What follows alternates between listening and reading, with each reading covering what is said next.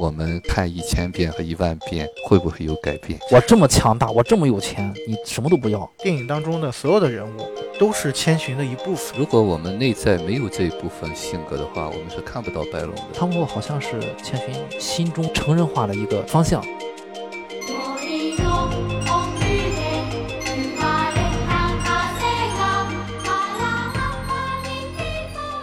迷影圆桌派，大家好，我是夕阳，我是雨果。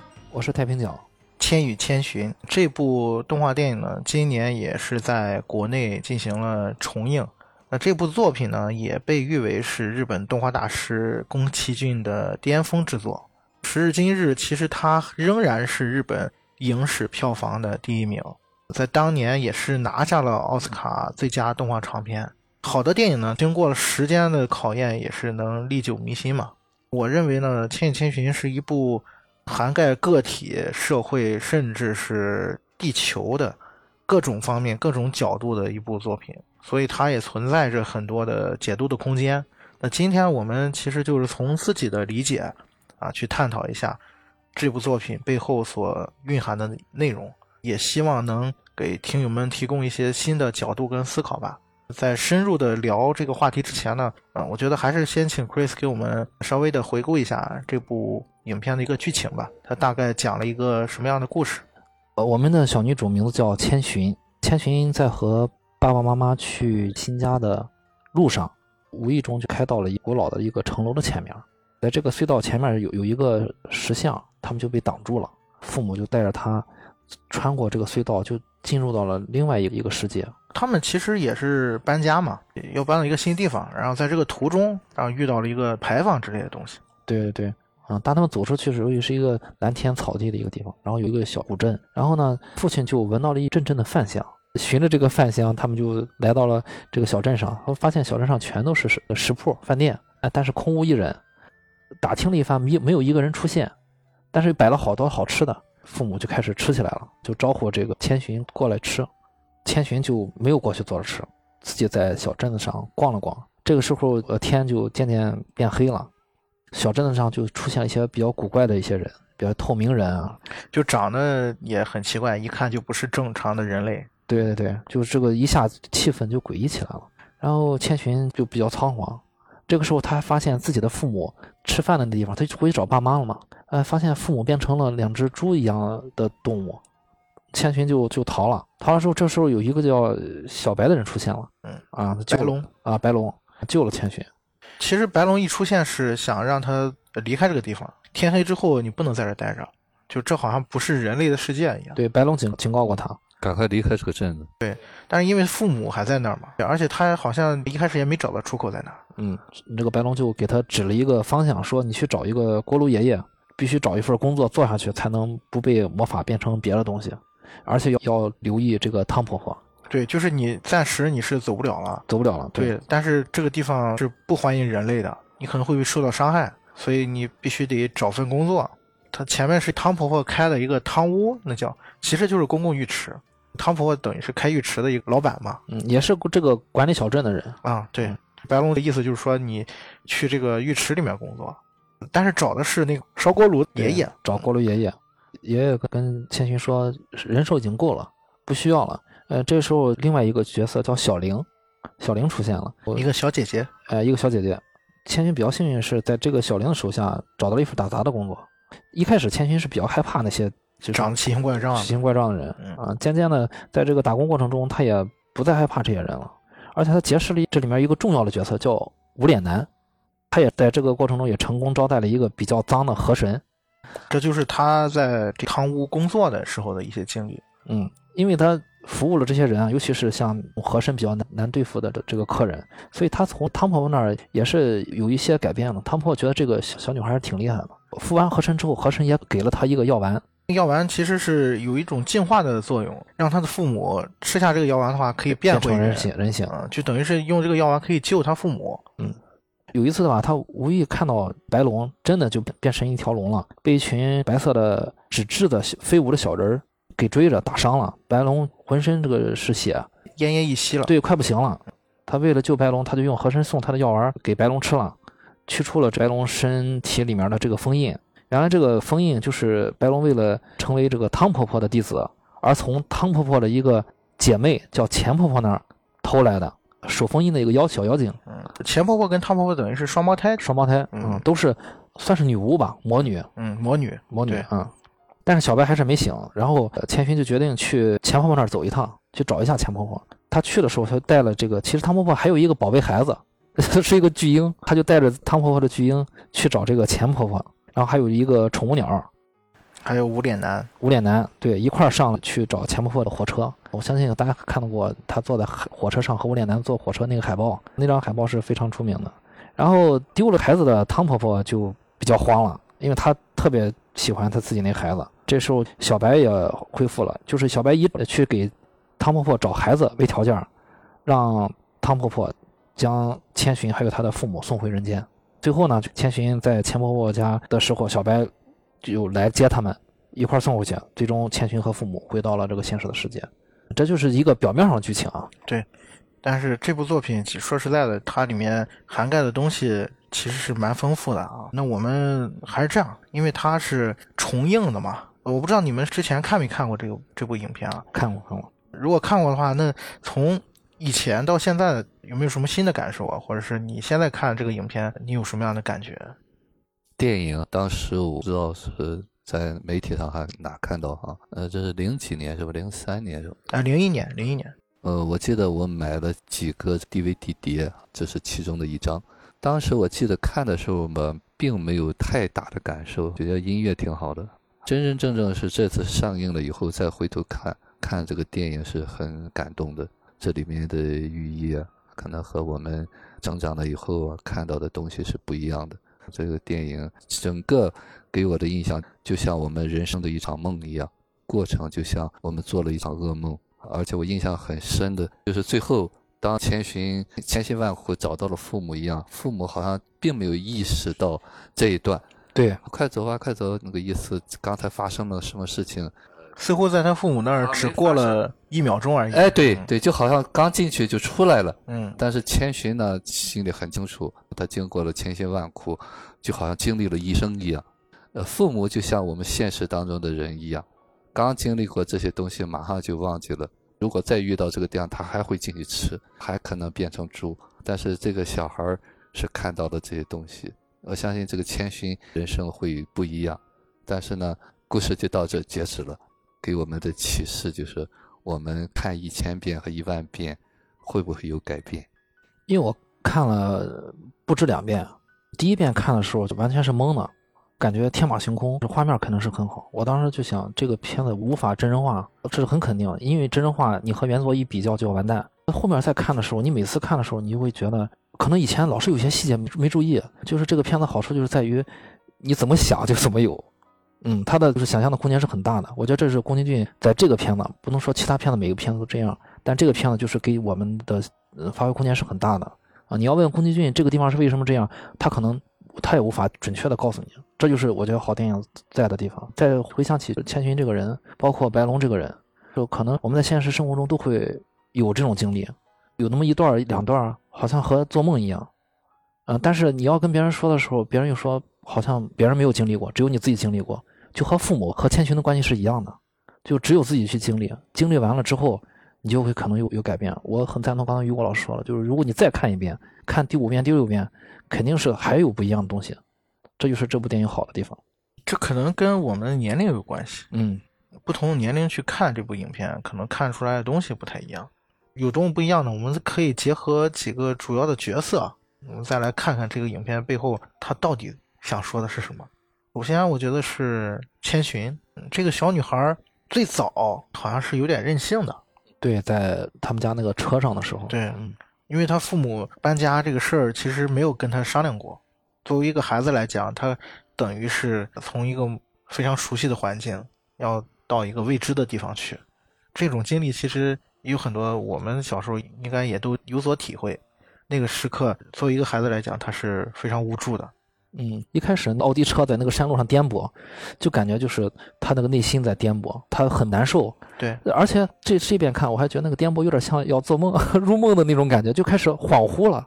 对，然后这种颠簸啊，这种不安，非但没有消除，而是愈演愈烈。就在他跟他的父母在路上偶然碰到了一个像隧道一样的地方，这之后的剧情就是他的父母因为大量的贪食食物啊，然后最终变成了不能说话的猪。包括千寻在那一刻，其实他的父母也消失了。本来这个孩子就是挺无助的，然后在这个时刻他又失去了父母，等于是完全的这个迷失在未知的世界里面了。当然，这个时候就出现了白龙，好像是一个领路人一样，告诉他你应该怎么在这个世界上生存。想不被变得透明，你就得吃这里面的食物啊，然后你必须要在这里。找一份工作，你才能生存，然后你才能有机会去救回你的父母。这里面有一个细节啊，就是千寻他找到工作之后，汤婆婆要跟他签那个契约。我记得台词里面说到的是他们的名字，名字的问题。对，名字是要留在汤婆婆那儿的。然后所有人其实都没有本名了，这也是片名的由来嘛。千小千，对，千与千寻其实是两个人名。但是是同一个人，同一个人，对，就是千寻，因为在汤婆婆那儿工作，然后呢，把名字交给了汤婆婆，然后汤婆婆就给了他，是一个代号似的，就叫他小千。那他找到工作之后，也是经历了很多，包括刚才 Chris 讲的，他在这个地方也遇到了一些挫折。我记得是浴室的管理员吧，给他分配到了最脏的一个一个浴池。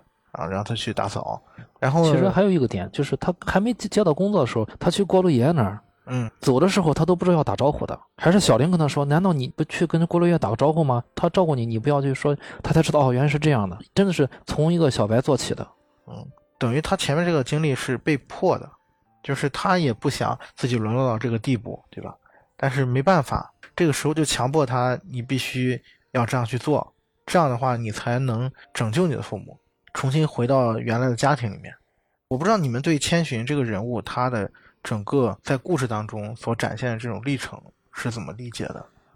我感觉哈，千寻就像走过了一生一样，从一开始那单纯不是世故的一个小孩，恐惧、担心、害怕。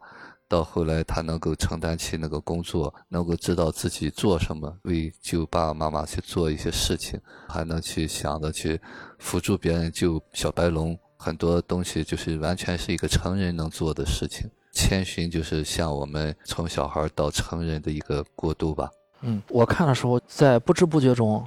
你就会发现千寻已经是个成年人。看完时候，你甚至已经忘了他是一个小孩了。直到他见他父母之后，你才会意识到，因为我一开始的时候，他这个小孩状态是很明显的。他父母是牵着他鼻子走的，对，甚至隧道他是不想进的，里面漆黑一片。但到后来，他愿意为了救自己的父母去承担这一切，其实也是一开始有点被迫的，他没办法。但是他从找工作到结识这些朋友。包括小玲也是，也在帮助他。包括白龙，相当于有了自己的同事，有了自己的朋友，有了自己的生活圈子，在短时间之内，他就迅速的成长，就好像在职场中快速的成长，和升级打怪是一样的。包括他最后能应对河神和无脸男啊，我觉得河神无脸男那两段剧情也很出彩。他都把这个工作中的遇到的重大的困难，别人做不了的，不是说他能做，而是说他勇于迎上去。对，千寻在这个过程当中还是很勇敢的，是非常勇敢。嗯，他成长的寓意啊，是这个影片里面最明显的一个主题，就是他从一开始每个人都要面对的嘛。你成长第一步就是要失去父母，失去父母啊。所谓的失去父母，从某种意义上也是像我们之前分享过的，就是孩子要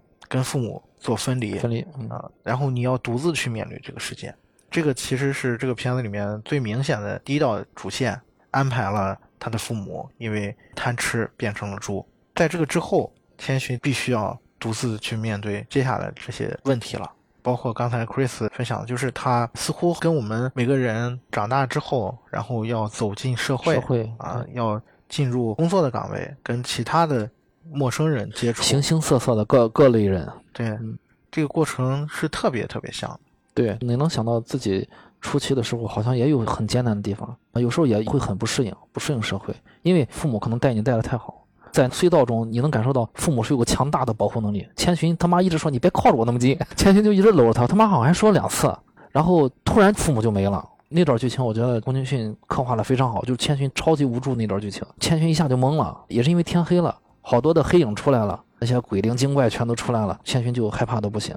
那个时候就是和大家刚一步入社会是一样的。对这个部分跟其他的很多的讲这个主题的电影都不太一样，都不一样。对，你比如说丧失父母这个课题嘛，那我可以以出现意外，然后父母真的离开了，失去了生命，或者这些都可以。那为什么昆勋要用父母因为贪吃啊变成了猪这样一个形象来去推动这个主题发展？我不知道你们怎么理解这个事儿。可能成年人世界就是对于欲望管理的不太好。就会被欲望所诱惑。那相反呢，可能像千寻这样的就会抵得住诱惑。包括后面无脸男拿出金子，所有的员工都是往前冲的。往前冲的话，你就会被吃掉啊！所以父母会变成猪。最后你会发现，原来不止他的父母变成猪，他呢有一个好像养猪场，里面全都是变成猪的人。他根本找不到自己的父母。而且猪的在咱们平时的形象中，它是比较特殊存在的，和人离得很近，但是又不招人待见，就是形象比较污秽一些。所以说有一个巨大的反差。他的父母一开始是。他从后背看他的父亲是高大安全的，突然就变成了猪，所以这个反差是很大的，可能会让观众思考更多吧。我理解哈，猪就是那种被欲望驱使的一种动物，它不需要劳作，只要给我吃的就行。所以说，它就属于被人人宰割的、被人控制的那种。就投射到现实当中呢，我们只要被欲望驱使呢，我们就失去了自我了。呃，所以它里面所以特别强调工作嘛，猪是不会工作的。对，工作对，说牛和羊都能工作，唯有猪不能工作。那么猪呢，就是为了那口吃的，吃饱了就睡，最原始的这些，它没有独立的东西。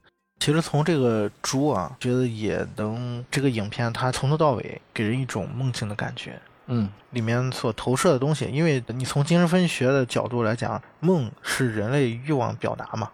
你如果从这个角度你去看这个故事的话。你发现在这个世界里面的每个人物都是一种具象化的投射，就像于果老师刚才说的，贪吃的父母可能代表了一种内心的状态。那除了这个父母呢？其实我觉得其他的角色也都或多或少带有这样一层含义在。比如说刚才大家无数次提到的无脸男，那无脸男老实说也是《千与千寻》这个影片里面。人气比较高的一个角色，嗯，就是大家会对他的形象印象特别深刻。他一出场，似乎是不会说话的一个怪物，他好像还挺孤僻的呢。对，一直是独来独往的。对，似乎是也没有人理他。他一开始好像就是想跟千寻交朋友。对，然后这个时候无脸男就看到这个汤屋里面，原来这些人都特别喜欢金子，然后他就变出很多的金子，就发现。除了千寻之外，所有的人都对他趋之若鹜，把他当做一个大顾客，给他献上很多的美味的食物。然后这个无脸男呢，就越吃越大。然后这个时候他见到千寻，他就变出了一大堆的镜子，就给千寻嘛，说你不是喜欢这个东西吗？然后千寻说我不需要这个，我想要的你给不了。其实那一刻，我觉得无脸男是特别失落的，但是千寻并没有抛弃他。给他吃了剩下的河神，河神给他那个有净化意义在的药丸，然后这个无脸男就把之前吞掉的东西都吐了出来。吐了出来之后，千寻就带着他去找钱婆婆了。这个无脸男最终还留在了钱婆婆那儿，等于是当了钱婆婆的助手。就这个角色其实挺奇怪的，挺奇怪的，而且这个角色是特别反映像是像是梦境的，非常梦境化的一个角色。对他似乎是戴了一个白色的那种面具似的东西。嗯，我不知道你们看到这个角色的时候，你们觉得他是在说什么呢？我想起我最初看到这个角色，这个无脸男好像有一点千寻自己身上一一种感觉，好像是千寻的一个镜子里面的自己。就他前面他是孤僻的，他根本不入群后来他超级受欢迎，但是他超级受欢迎之后，他想交的往的那个人其实只有千寻自己。他只是要想去搞清楚千寻需要什么。他后来发现所有人都需要钱。他以为千寻也需要钱，我给千寻一样的东西，给了千寻之后，千寻说我不要，然后他就超级失落。但是千寻也没有因为这个就放弃他，千寻还要把还是把他带走了。也就是说，千寻也是需要他的。所以我觉得这个无脸男的作用好像是千寻有些自己的身上的东西在这个投射到无脸男身上。克里斯在讲的过程当中，我也比较认同这一点，就像那个千寻内在的孤独的一面一样。呃，首先呢，他是在远远的看着，没有人愿意和他打招呼，也没有朋友，他一直很孤独的站在那个桥上，对，仿佛好像只有千寻能看到他，对别人好像是看不到的，就存在感极低。对，就是大家会忽略他，忽略他，对，甚至大家真的看不到他，因为他可能是不存在的。啊对他一直站在那个地方，而且下雨，我记得有一个镜头，下雨的时候，千寻给他一个信号，是你可以进来，进来，嗯，给他开着门，他就进来了。对，是千寻把他让进来的。对对对对对而且他也帮着千寻拿偷那个药，嗯，对，呃药偷那个药牌师，对对对，然后给他那么多，这个孤独的人终于有一个人愿意接纳他，他很感动的，所以他想把这个人留住。对，所以说他千方百计的想讨好讨好他对对但是在讨好的过程当中，他无意识当中产生的金子，他本来是想给千寻的，结果被那些人发现了，哦，他有金子，就开始把他捧上。我这么理解哈，就是说，可能我们偶尔会觉得，哎呀，这个人孤独，我需要朋友，但是呢，不是真真正正的去接纳这个孤独，而是用来交换的。就像我们说，我孤独，我可以用这个交换你来爱我吧。他以为千寻爱他是因为他有东西，他能帮他拿东西，他要一个存在感。但是呢，千寻对这个无脸男的这种接纳，可以用一个话就说无条件。他当初并没有图他什么东西，就像我们每个人都希望，我不带条件的我接纳你。千寻对这个无脸男可能就做的这些，所以说最后那个无脸男也越来越安静了，他也把那些东西吐出来，他也不再去要吃要喝。其实那些东西都像无底洞一样，他不管吃了多少，喝了多少，别人怎么捧他，但是他内心还是孤独的。啊他这份孤独好像只限于千寻，只有千寻能让他解决这份孤独。为什么千寻能解决这份孤独呢？就是因为他孤独就来源于他没有被无条件的爱过，无条件的接纳过。就像我们生活当中，可能我内心有一个所谓的不好的，像影子一样的性格一样，别人是不喜欢我的。比方说我的孤独的个性，别人不喜欢，但是呢，这是他的一部分。千寻接纳了他，所以他最后跟着他非常动人的那一段儿，就是他跟着他坐火车，我也觉得那是最美的一段儿。对就是那个音乐，对这个反差特别大。之前你要第一遍看，你会以为他是一个怪物，很凶猛，结果没想到他是这样一面，你才会站在他角度想，他到底需要什么。我觉得你们说的有一个很重要的点，这个无脸男似乎是代表了一种脆弱的东西。看他脸上，他似乎是戴着个面具嘛，我觉得就可以，你把它理解成一种人格的面具，嗯，就是像于高老师刚才说的，是你身上的阴影的一个部分，就这个部分可能是非常脆弱的。对，其实大家可以想一想，我们在生活当中也有过，比如说希望得到某个人的关注，或者是需要别人的注意或者尊重，这是我们的需要。然后我们想尽一些不是那么恰当的方式，吸引注意力。对，去吸引别人的注意力。这个部分就好好像是我们身上的一个阴影一样。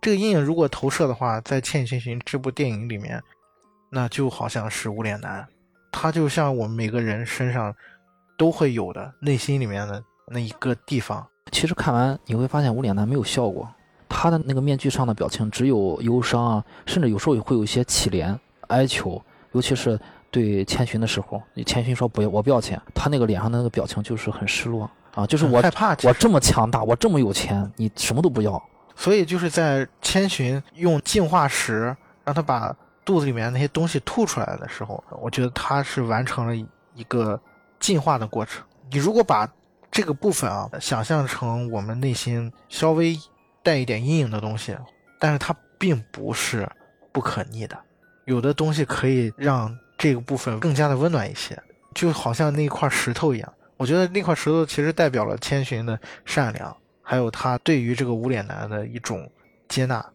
然后又千寻带着他去找了钱婆婆，等于是找到了他这一部分的一个归宿。对，其实我觉得这个无脸男的归宿有点像是从一个需要他人的角度，然后呢转到了原来我也是被别人需要着的，有一种这样的感觉。因为最终钱婆婆主动说你留下来，然后做我的助手吧。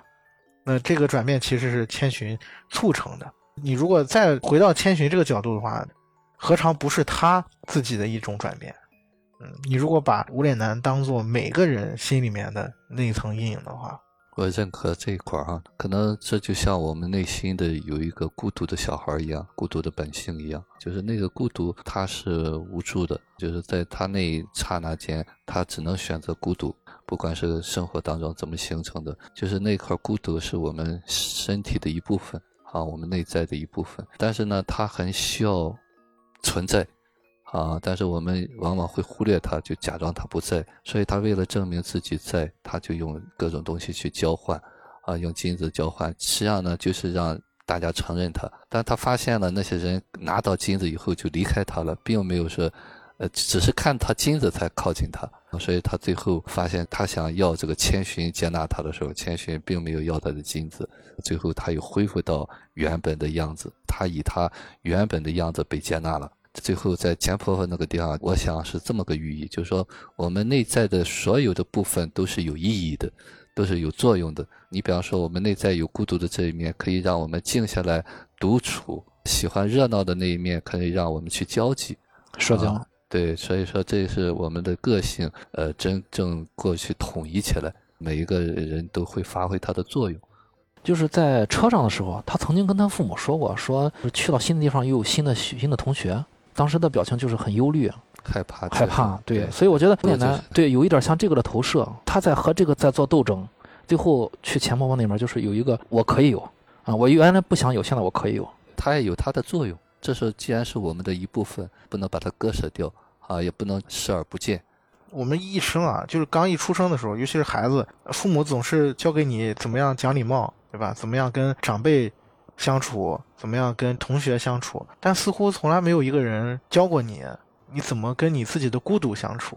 嗯，怎么自己相处？对，所以有的时候我们就没有这个解决的办法，我们只有寻求外界的帮助，我们只有把这个需要转化成对身边同伴的需要。那其实无脸男的变化的过程，有点像是学会怎么跟自己相处的一个过程。说到这儿，我突然觉得，在入隧道之前，前面的剧情特别短。嗯，对，啊，特别短，反而是优点。如果他已经交代了前面有有什么，比如说和以前的同学告别，对未来的不确定，咱们现在就没得聊了。那就一定是这个。现在有的聊，就是因为有好多种可能性，你可以去挖掘它的可能性。其实这个片子一看了第一面的时候，你可能会觉得哇，这太快了，就是可能五分钟之后就已经进入一个奇幻的世界，天马行空了，你会觉得很冲击。但是你事后你再过一年，再过一年，再反复看，你会发现越来越看越好。就是宫崎骏他站在所有的人的前面，其实他像讲一个梦一样，我们都觉得那是个梦。如果我们在梦里边看我们现实的话，也是一场梦。嗯，就是这样，就所谓的梦也不过是现实的投射而已嘛。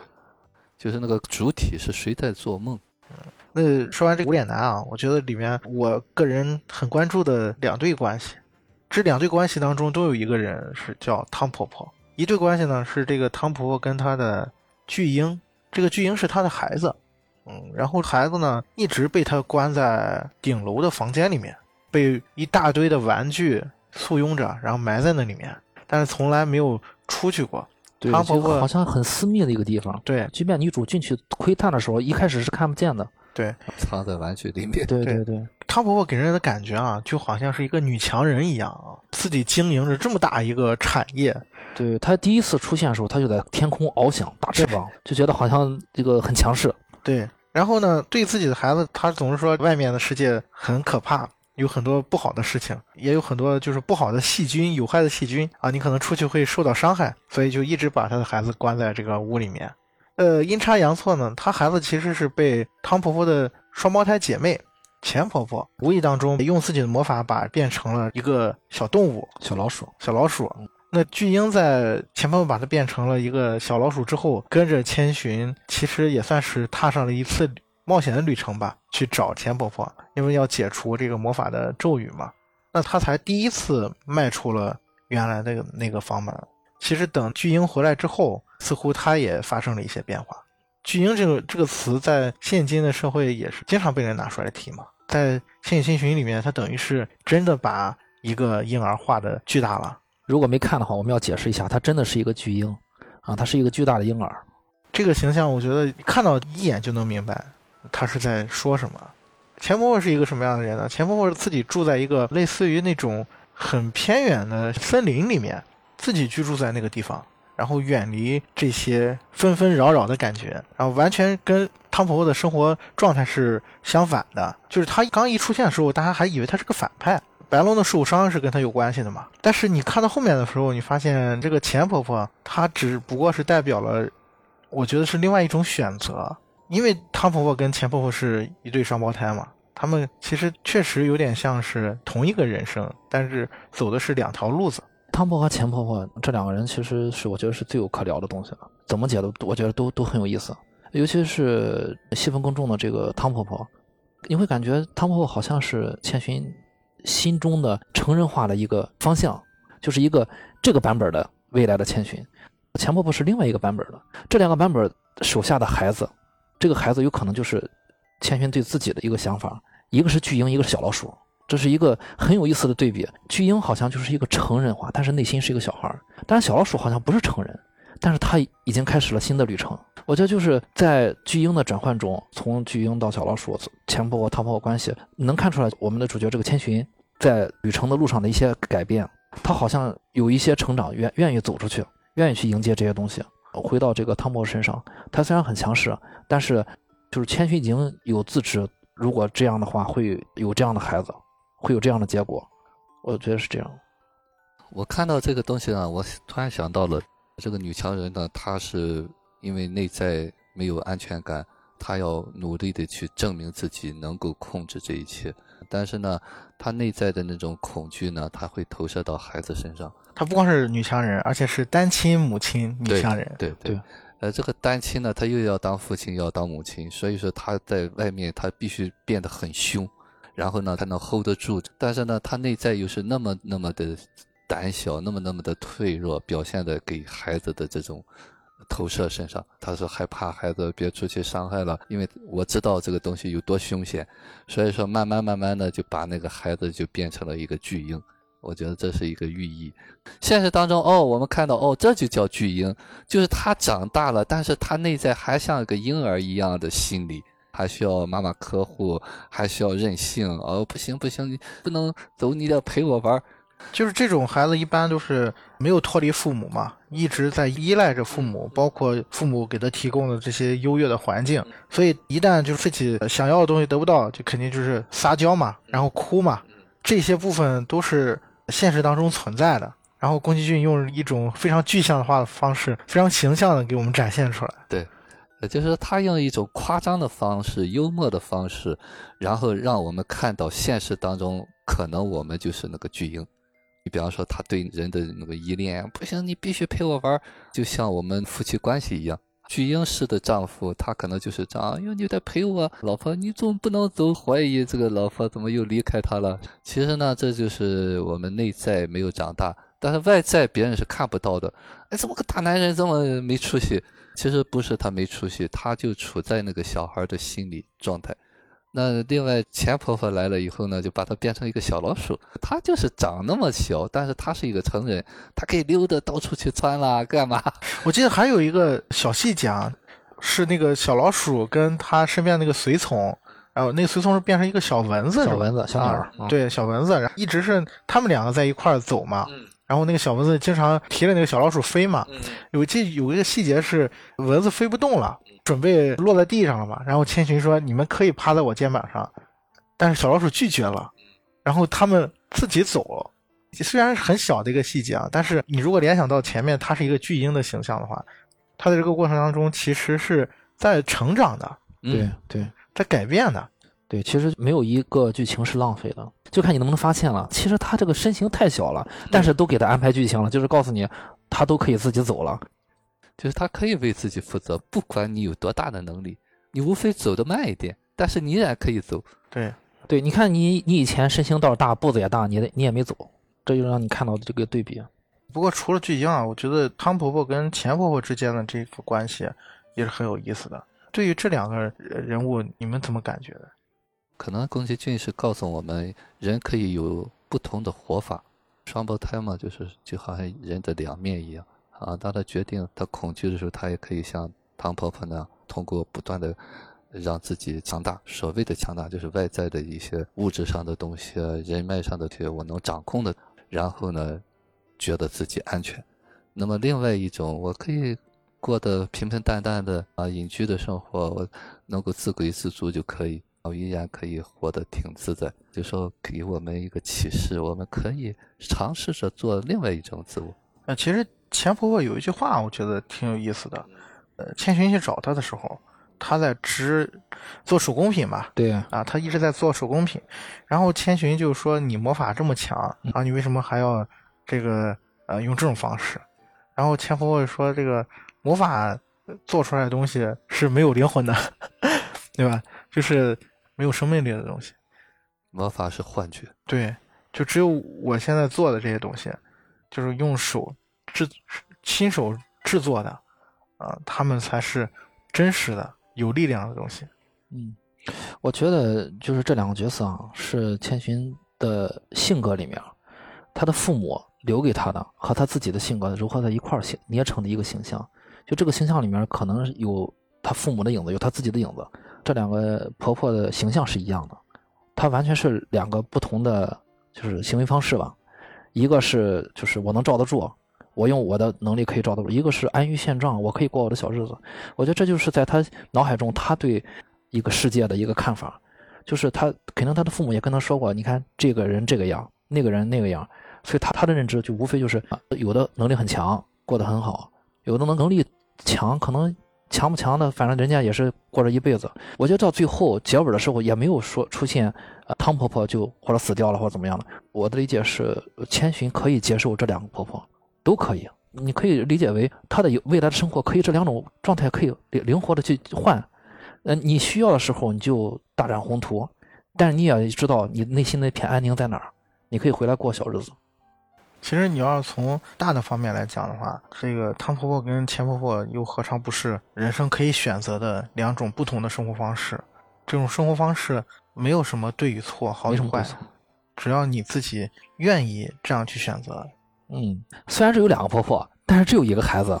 对，这个孩子被转换了，你会发现这两个生活方式可以让你有一个正常的孩子，啊，就是看你怎么过了。你不能不自知，说我不知道我的孩子是巨婴，我不知道我的孩子成天就是小老鼠。你要有自知，你就可以来回转换。孩子总会变大，总不会老待在这个妈妈这身边，他会有机会啊变成另外的一个东西。但是呢，这个妈妈不希望这个孩子走，这个汤婆婆希望孩子永远留在身边，但是这是不现实的，所以说她再保护再保护，她一直在惊恐状态，最后这个巨婴还是跑掉了，还是失去了。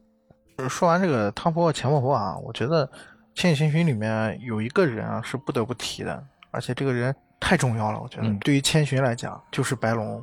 对，因为因为白龙等于是千寻在这个世界遇到的第一个人，引路人，对。然后我记得里面有一个情节啊，我印象特别深，就是千寻刚刚来到这个世界，刚刚开始在汤婆婆手下工作的时候，啊，遇到了很多的麻烦。然后这个时候，他就跟白龙坐在一个花丛中间吧。然后这个白龙呢，就给他拿了一个饭团，这个千寻呢就大口大口的吃，然然后一边吃呢，这个眼泪就哗哗的往下流。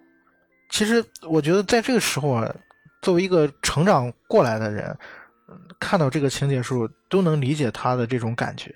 就当一个孩子啊，呃，就是你面对这种未知的东西、未知的恐惧的时候，你突然发现你身边已经没有父母可以依赖了，然后你是非常孤立无援的。这个时候，突然有一个像白龙这样的人过来安慰你、陪伴着你，哪怕是只给你一个饭团，你就会感觉似乎是有一些力量存在。呃，我觉得从这个角度啊，我个人的解读，我觉得白龙似乎就是一种力量。我不知道你们对于白龙这个角色，你们是怎么看的？我觉得白龙像是千寻的一种性格，就是坚韧的这块性格的一个化身。呃，最早我我有点感觉，就是白龙好像父亲一样照顾他，但后来我看到，我觉得反而更像是一种性格。其实可能每一个人物在里面都是他的一种性格的投射。白龙就相当于就是你你的最后那口气，你到了一个陌生的环境，什么人都没有，你靠的是谁？表面上看你靠的是白龙，好像白龙在指引你，但实际上不是这样的。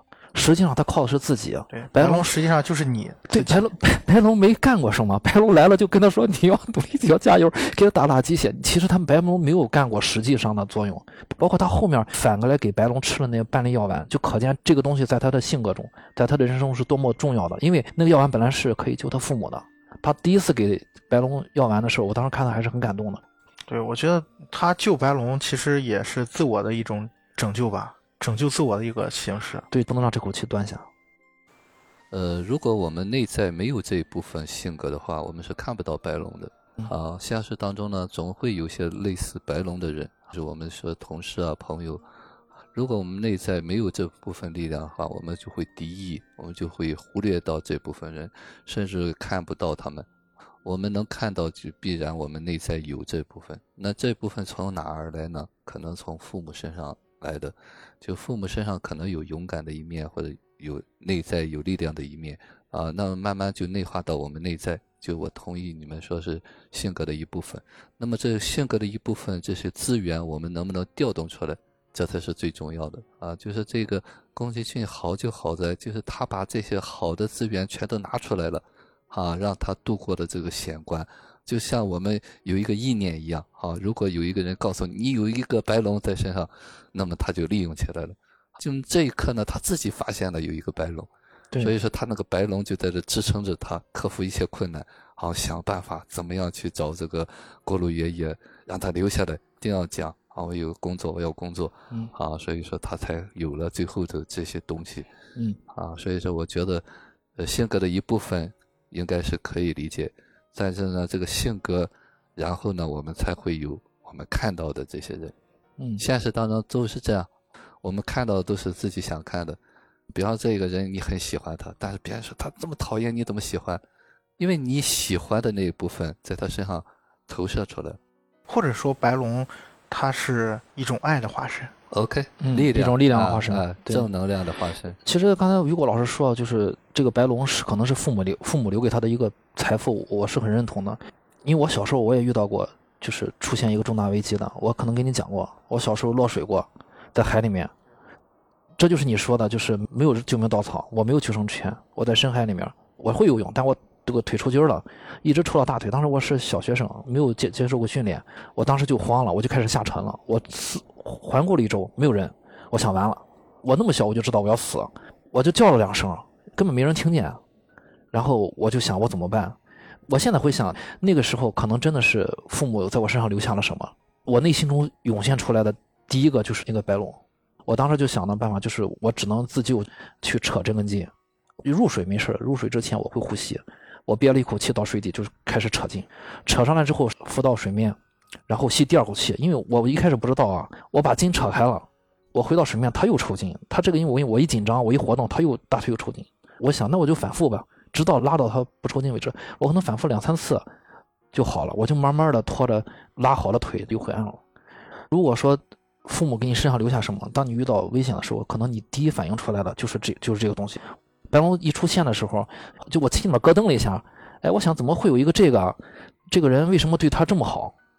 看到后面就是那些别的角色出现的时候，我才意识到，哦，白龙可能是他自己的气质，他能把自己提起来，而不是沉下去。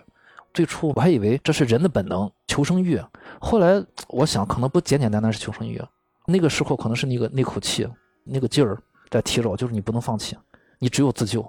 其实你们还记得吗？白龙实际上是他小时候救过他的，救过他。对这段记忆是他遗忘了的。然后他最后在救他父母之前，他从前方上回来，骑在白龙的身上，他才逐渐的想起了这段记忆。其实他们在小时候都见过面，当然在这个影片里面，呃，表面上白龙是一条河的河神嘛，寓意是这样的。然后他才想起来，他小的时候落过水，跟其实跟 Chris 的经历有点像嘛。然后白龙救了他，啊，他想起来了白龙。我觉得从你刚才说分享的这个故事，你去解读它的话，那白龙实际上确实就是相当于是在那一时刻，比如说你在小的时候的那一时刻，内心当中的那那点力量。那点希望，父母给你爱的那个希望，让你活下去。说到这儿，我我又是往远处想了想，也许啊，我哪天做梦的时候，我梦里面真的会也会出现和白龙一样的形象，表面上看是我自己自救，但是在梦中的时候，他可能会幻化成一种形象出来，告诉你原来是这个东西在救你。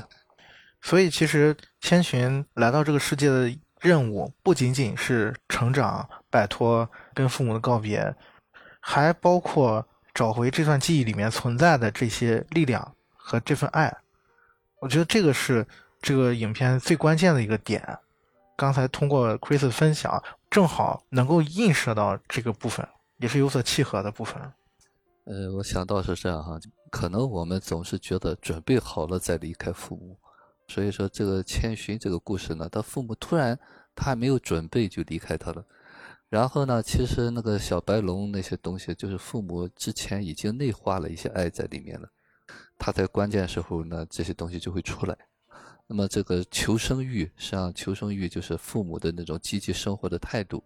如果早年父母是一种抑郁的，活得没意思，他可能那一刹那间，哦，等的人救救不了我，就等死吧。就像 Chris 那个想，哎，我想想办法，我可不可以可以自救一下啊？因为他是支撑着我能活下去，我要活。所以说，这个求生欲一定是来自你早年这对生活的一种认识和理解。所以这一定是来自于父母给我们的一些东西。可能我们内在总是有一个生的欲望，但是如果父母是那种沮丧的，哎呀什么也不行的话，那一刻你可能就在等着，完了完了，我都没有人救我了，你可能真的就完了。所以这个内化的一个东西，我觉得通过小白龙，实际上是投射到他呢，他看到了这个人。嗯，包括他千寻跟白龙最后的那个交集，千寻要离开这个世世界的时候，然后白龙告诉他：“你不要回头，一旦回头可能就走不出去了。”这个部分可能就比较明显嘛，跟过去的一种告别嘛。还有一点啊，就是他跟白龙之间最后那段感情戏，千寻问白龙说：“我们以后还会见面吗？”然后白龙说：“一定会的。”这一点，我觉得从某种意义上也契合了我们刚才讲的这个部分，就是在你需要这份力量的时候，需要这份爱的时候，他就会出现。对，他会出现的。其实《千与千寻》它有很多解读的空间嘛，比如说从这个社会的角度，也有人说映射了日本社会的一些方方面面的一些社社会的现象跟发展，这些其实也都能说得通。包括环保的角环，保角度，其实也都可以做一些解读。其实我们今天说的这些分享呢，我觉得还是从一个个体的发展的角度，因为我个人还是觉得《千寻》是一个非常重要的一个比较私人化的一部影片，是宫崎骏自己的比较私人化的一个探索。当然，这是我个人理解啊，我觉得它是一个对于自己潜意识的一种探索。因为他曾经也在谈到《千寻》这部影片的时候，他也曾经也做过一些分享。他曾经也说过，《千寻》其实是一种利比多的表现。利比多从精神分析学的角度，它是内在的一种力量。你如果从这他的这个说法的话，从他本身对于这个影片理解的这个说这个角度的话，我觉得我们今天的所探索的这个部分，可能更加符合这个影片本质一点吧。嗯，更贴合一点。嗯，你们还有什么印象比较深刻的？其实我觉得这里面的每一个人物，大家有兴趣啊，都可以对照自己的性格去解读一下，去自我分析一下。每一个人物没有绝对的好坏，你都要认清自己身上这个性格就可以了。其实可以共存的，不是说那个无脸男就你一定要把他从你性格踢出去，因为你是踢不出去的。首先，就是你要认可他啊，因为这就是你自己。呃，我觉得这个电影还有一点就是他一直强调的说要工作要工作。看介绍上说，宫崎骏那个年代就是日本也比较萧条嘛，所以大家要鼓励工作。但是我从心理学角度上讲啊，就是为什么要工作呢？工作代表的是一个独立，是你可以有养活自己，你可以说了算。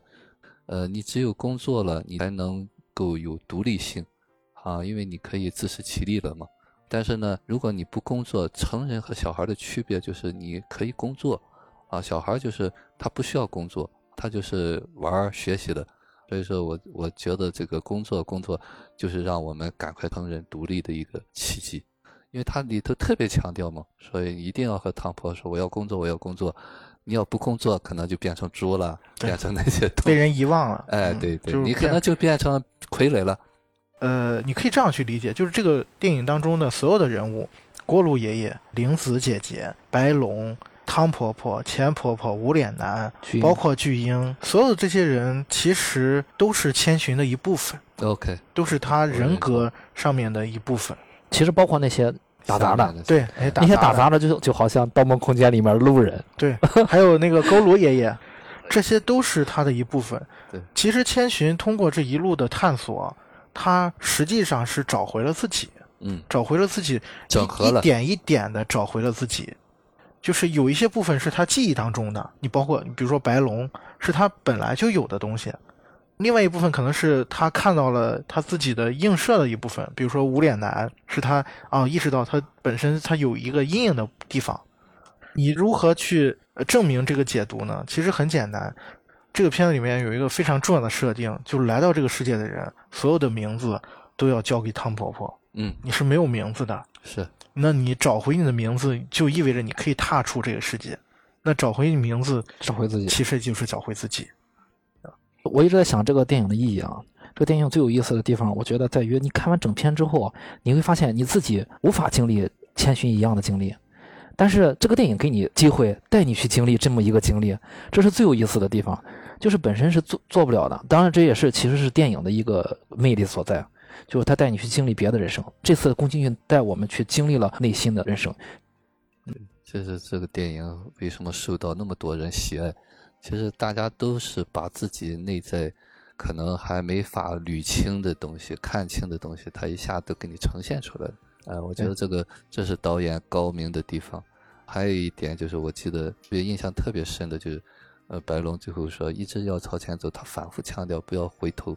我当时我就感觉，哦，这个电影太有意义了啊！就是说，我们现实当中呢，总是活在回忆当中、记忆当中，永远没有机会在当下去体验这个生命的每一秒、鲜活的生命。所以说那一句话就是说，过去就让它过去吧，啊，我们永远有机会啊，你只要一直朝前走就可以，你就可以一直活在当下。我当时我觉得，哎呀，这一句话太有，就像这个剧的一个经典一样。对，其实就是，只要你能勇敢的往前走，就不管你戴上什么样的面具，甭管是无脸男的面具，还是汤普的面具，这些都不会掩盖我们本来的样子。就总有一天，甭管是什么样的机缘巧合，总会让我们想起，或者是比如说遇到了像白龙，遇到了这样的事情，或者来到这样的世界，这一部分一定会被唤醒的。在这个过程当中，可能真实的自我不会一直显现出来，嗯，但是你知道他在，他会在需要的时候出现。我记得这个片子的热名字啊，如果直译过来，应该是《千与千寻的神隐》。呃，对，我记得后面有个神隐，这个神隐应该就是指汤婆婆管辖的这个区域。其实这部电影就是神隐，就是我们观众的神隐。当你打开这部电影的时候，你已经进入这个神隐，跟随宫崎骏的脚步去发现自己的内心。你们有最喜欢的宫崎骏的作品吗？或者说最喜欢的就是《千寻》最喜欢就是千寻。我还挺喜欢金鱼姬，啊，悬崖上的金鱼姬。我们在分享的时候，就是不断的提到隧道这个点嘛。我有时候就会想起这个同样在做自我探索的一部影片，我们分享过的《地球最后的夜晚》。这两部片子，我觉得从探索的广度和深度上来讲，肯定是《千寻》要更胜一筹的。但是我觉得同样是在探索自我的这个道路，这个是值得称赞的，就是因为不是每个人都有这个勇气去挖掘自己身上的东西。我们说《千与千寻》是一部很好的电影嘛，好电影就是这样，就是甭管是过了多长时间，它是在你的潜意识当中可以发芽的。我就想着《十二猴子》里面，主人公曾经说过一句话，他说电影可能是不会变的，就这部电影，你过一百年看，它还是同样的剧情，但是你每次看的时候，感觉是一定会变的，因为我们不一样了。就我觉得《千与千寻》就是属于这样的类型的电影。你可以在十岁的时候，你看到的是光怪陆离的一个动画世界；你二十岁的时候，你可能看到的是千寻的长大的过程；那你三十岁的时候，你可能看到的更多的是探索自我的过程。当然你，你可能四岁看的时候，你可能还会看到更多的东西。我觉得这也是电影带给我们的一个意义，跟电影存在的一种价值，包括我们为什么喜欢电影一个根本。花も風も街もみんな同じ